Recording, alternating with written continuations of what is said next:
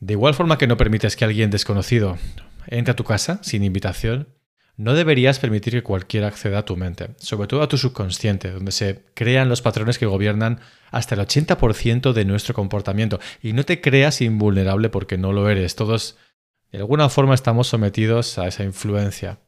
¿Por qué estoy hablando del subconsciente cuando se supone que debería de decirte cómo concentrarte más y mejor? Porque está muy relacionado aunque no te lo creas. Déjame que te lo explique.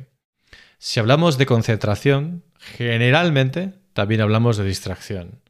Pero ¿qué es distracción? ¿Qué significa estar distraído? Significa perder tracción, ¿verdad? Se supone que uno está ejerciendo un tiempo y una energía y una atención, una tracción sobre algo y de repente aparece este agente externo que te tira y te empuja en la dirección contraria.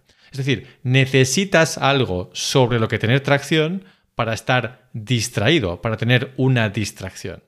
Pero tú lo tienes, tú tienes ese proyecto, ese plan, esa idea, te encuentras en esa situación. Dicho de otra forma, ¿cómo vas a concentrarte si no sabes sobre qué?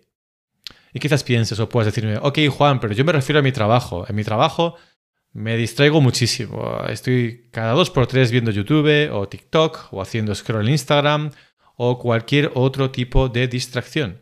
Pues generalmente, en mi experiencia, es tu cuerpo que te está diciendo que no te gusta tu trabajo y que no quieres hacerlo. Eso es en la gran mayoría de las ocasiones.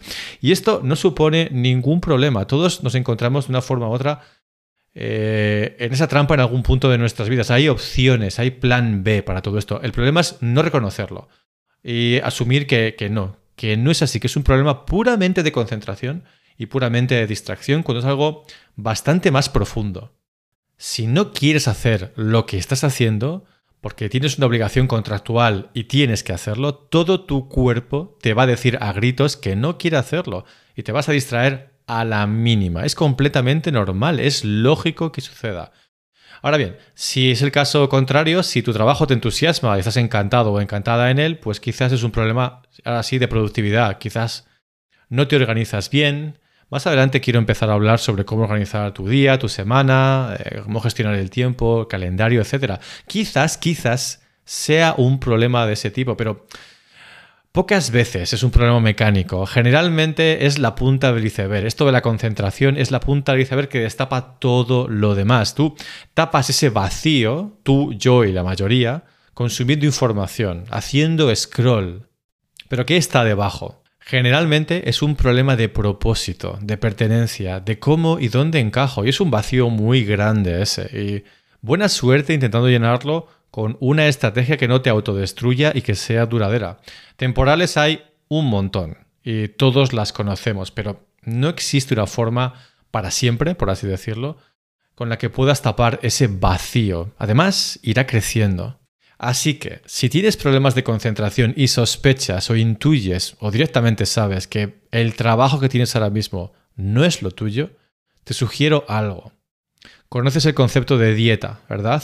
Pues debes poner a dieta tu cerebro. Sé que esto es bastante novedoso porque mm, generalmente estamos expuestos a información constantemente, pero creo que ese es el problema.